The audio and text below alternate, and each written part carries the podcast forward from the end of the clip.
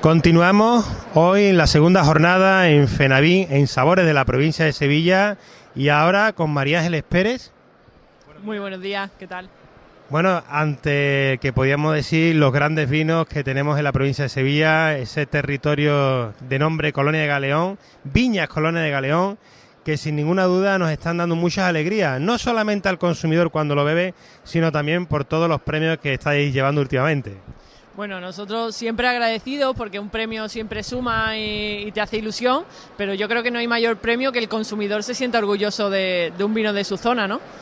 Además, algo que María Ángeles sabe bien porque ha tratado, como solemos decir en el sector, mucha infantería, ha gastado muchas suelas de zapatos, ha llenado mucha copa de muchos profesionales, de muchos sumilleres, de compradores, de aficionados y bueno, yo creo que nada más que mirándole a los ojos uno se da cuenta de que está orgullosa de estos vinos y que estamos hablando de grandes vinos, María Ángeles.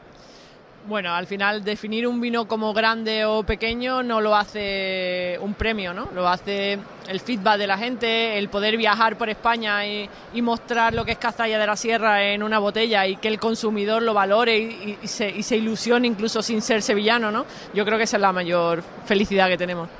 Casalla de la Sierra, tierras de vino de, siglos atrás. Y ahora con esta familia que, bueno, eh, podríamos empezar por el Colonia 40, que es el, vino tinto que ha ganado, ha sido el vino con la mayor puntuación dentro de su categoría en el concurso de vino y licores de la provincia de Sevilla, octavo ya edición. Pero voy a dejar en tus manos, que mejor que tú nadie, yo voy a sostener el micro y vamos a escuchar atentamente porque le vamos a pedir que nos haga un monográfico de los diferentes vinos que tenemos hoy aquí en Fenaví y además mañana también que vamos a continuar. Y te voy a pedir que dejemos este tesorito para el final, ¿te parece? Porque os habéis dado cuenta, los que nos estáis siguiendo los diferentes vídeos, que no dejamos de tener cosas sorprendentes aquí en Sevilla con estos sabores de la provincia. ¿Por dónde comenzamos? Pues mira, eh, al final los vinos yo lo tenía muy claro cuando empezamos en el proyecto y cuando quisimos hacer la línea nueva, el ¿qué hacemos? Dos blancos, al final un blanco para competir en barras, que todos sabemos la rueditis que hay eh, en España en general y la, eh, eh, esa verdejitis ¿no? que tenemos, pues yo quería hacer un blanco fácil, sencillo, sin pretensiones, que te puedas charlar una botella, que no te tenga que pedir de comer y ese soplagaita. Y qué mejor nombre ¿no? para un vino canalla, un vino informal y está compuesto de Chardonnay y, y, Al final la Chardonnay es más golosa, eh, la Viognier es todoterreno y aporta mucho la parte aromática y poquito tiempo en barrica. Es verdad que el mercado casi nos acelera un poquito los procesos, cosa que a mí me da mucha rabia. Eh, lo lidio como puedo, pero bueno, felices, ¿no? De que el mercado se agoten los vinos, ¿no? Y luego Silente. Silente teníamos claro que era una marca que había tenido el anterior propietario que define lo que se vive en el viñedo, que es ese silencio, esa paz y ese sosiego. Y en la etiqueta decidimos poner algo que también te, representa esas sensaciones y esas emociones, ¿no? Que es la iglesia de Nuestra Señora de la Consolación, que es la iglesia del pueblo, que es imponente, el que no haya ido a visitarla lo recomiendo porque es espectacular. Y cuando entras hay esa paz y ese silencio que, representa eh, la marca, ¿no? 100% pioñer, un blanco, como yo digo, gastronómico para comer Andalucía puede ser una zona de grandes blancos y creo que, nosotros intentamos defenderlo y, cada año mejorarlo. Y luego en tintos, bueno, eh, igual que tenemos la parte de soplagaitas, más canalla, más informal, tenemos pinchapera, que hace esa labor de estar en la copa, de charlar, de no, necesitar nada más que una conversación y una buena compañía. O si estoy cocinando en casa me pongo una copa de pinchaperas porque no te hace pensar y su función es refrescar y poco más. Y luego ya saltamos a mi vino favorito que es Cantueso. Yo siempre digo que eh, es el vino más femenino y no por ello el más débil, ¿no? Eh, no, tenemos por qué relacionar la feminidad con la debilidad. Es un vino con muchísima fuerza, con muchísimo power eh, yo que soy rockera siempre lo defino que me puede gustar Scorpion, pero una balada de Aerosmith también me gusta, ¿no? Pues sería una balada de Aerosmith. Eh, en el rock también existen las baladas, pues canto eso sería esa balada, ¿no? Esa parte un poco más friki, Syrah, Bionier, eh, una combinación que al principio mi jefe me contestó de manera literal, ese vino se lo van a beber cuatro frikis como tú. Fue el vino que nos puso un poquito en la alta gastronomía, muy de maridaje, muy, muy, muy elegante, diferente.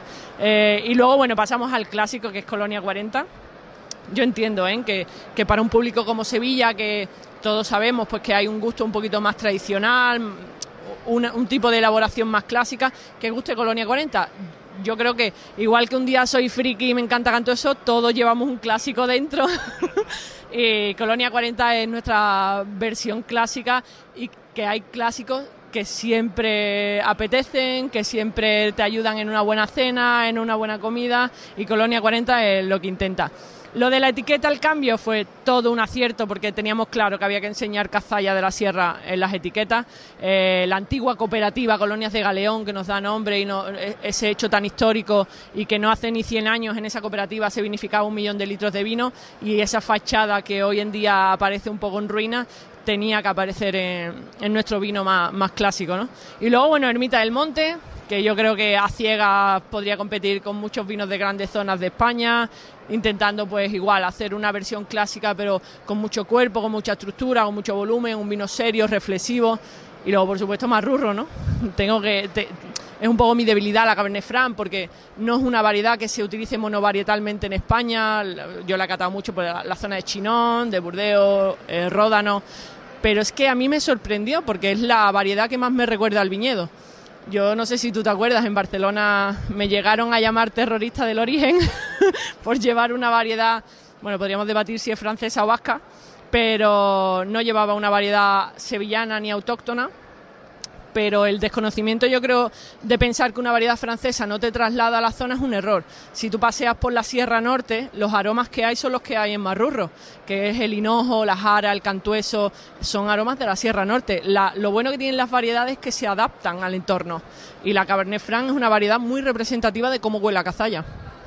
En ocasiones podemos pensar que una variedad autóctona tiene un sello de identidad del terruño, que lo tiene por sus características, pero es curioso que nosotros, los, aficionados profesionales del sector del vino, cuando, como tú dices, coges, por ejemplo, una, la Cabernet Franc con la que estáis trabajando vosotros, entonces tienes la capacidad de trasladarte porque es una variedad que reconoce, que identifica y que te acaba de mostrar una nueva pala de colores y de aromas que es divino. Entonces, te entiendo perfectamente en ese mensaje donde con variedades que son foráneas, podemos mostrar el paisaje, el terruño y las ganas de trabajar, porque da, da, da, da me llena, me llena de alegría, ¿no? Porque es una compañera del sector de muchísimos años, lo sabéis, todos los que nos vaya a ver desde Sevilla y de Andalucía Occidental, sabéis lo que hemos convivido y hemos paseado por las calles, hemos bebido vino y, escucharla hablar de esa manera, escuchar en alguien, ¿no? Eh, eh, el amor y la pasión por un territorio es apasionante. Además, estamos hablando que son pequeñas producciones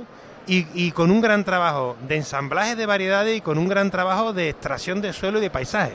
Claro, porque sí que es verdad que nuestra manera de trabajar en colonias de galeón es un poquito peculiar. A raíz de nuestra manera de trabajar decidí poner eh, eh, el ejercicio de hacer talleres de ensamblaje. A mí particularmente me parece súper didáctico y muy divertido poder llevar a todo el público nuestra manera de trabajar y que prueben hacer vino. Porque tú puedes encontrarte seis barricas de manera individual que huelen y saben estupendamente y a la hora de ensamblarlas no funcionan. Esa es, la, es lo que priorizamos en colonias de galeón. No, nos importa qué variedades son, nos importa que representen el vino que queremos y que, y que por supuesto represente a de dónde viene.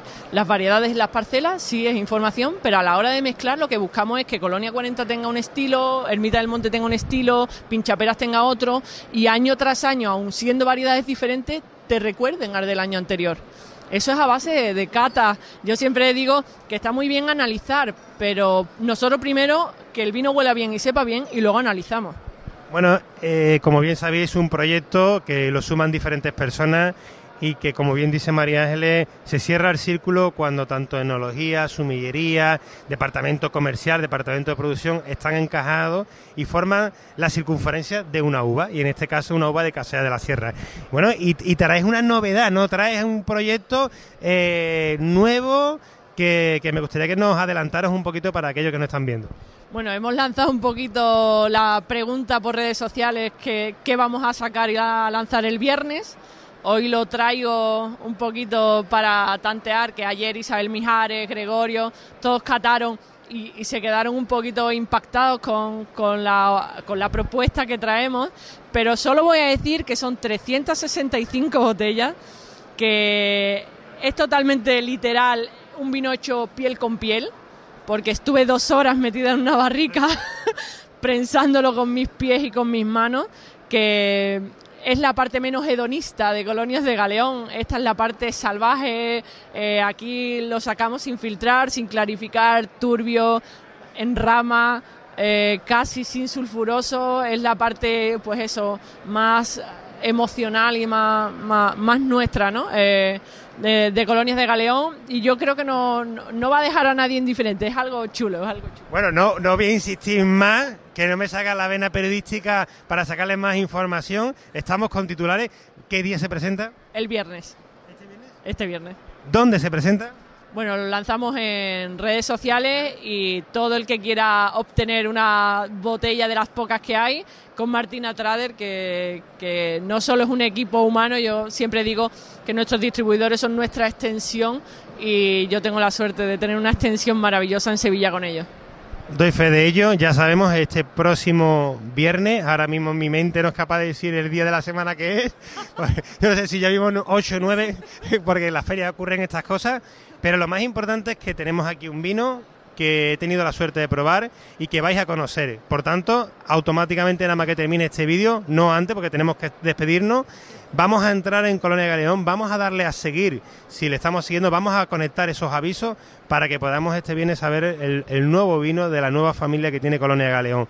Y a partir de aquí, eh, eh, ¿Qué? ¿Qué tenemos más adelante? ¿Cuáles son los retos que estáis a, medio y largo plazo? Sé que estáis con el enoturismo a tope. Sí, el enoturismo es fundamental. Eh, hace poco hablaba con un compañero de bodega y decía, eh, el precio que tenéis de visita no es demasiado bajo, nosotros no miramos lo que ganamos en el enoturismo como tal, sino la divulgación, el que venga a Colonias de Galeón y vea de primera mano cómo trabajamos, no solo la pasión, sino el trabajo, la cantidad de horas, el esfuerzo, la formación que hay dentro del proyecto, se va con una idea que quizá pecamos mucho de ser una bodega sevillana de, uy, son vinos caros, se te cambia el chip.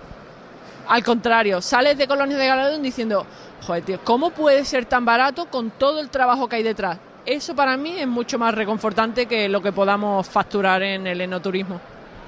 Bueno, pues ya sabéis la nueva propuesta, la nueva cita que la tenemos el próximo viernes. Y yo también os voy a dar un titular ahora, me voy a comprometer hoy públicamente de que antes de que llegue la vendime de este año voy a visitar Colonia Galeón, me voy a llevar este humilde equipo, este humilde micrófono o un par de ellos y si te parece, vamos a hacer un programa de radio allí para Gourmet FM. Vamos a grabar contenido si tú me regalas el paisaje y, eh, y los vinos para beberlo y compartirlo y nos comprometemos de que vamos a hacer algo allí dentro de la bodega, ¿verdad? Hombre, yo sabes que es tu casa, Colonias de Galeón, es la casa de todos, pero sobre todo eh, es verdad que la bodega nueva pues impone, ¿no? Eh, aparte de ser preciosa, está hecha para mejorar los vinos.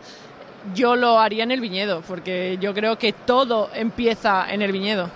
Pues allí retomaremos la conexión de hoy, pero ante todo recordar Ahora salimos, buscamos Colonia Galeón en, Instagram, en Facebook, en su página web, porque el próximo viene tenemos titulares. Muchísimas gracias, María. No, gracias a ti como siempre y gracias a todos.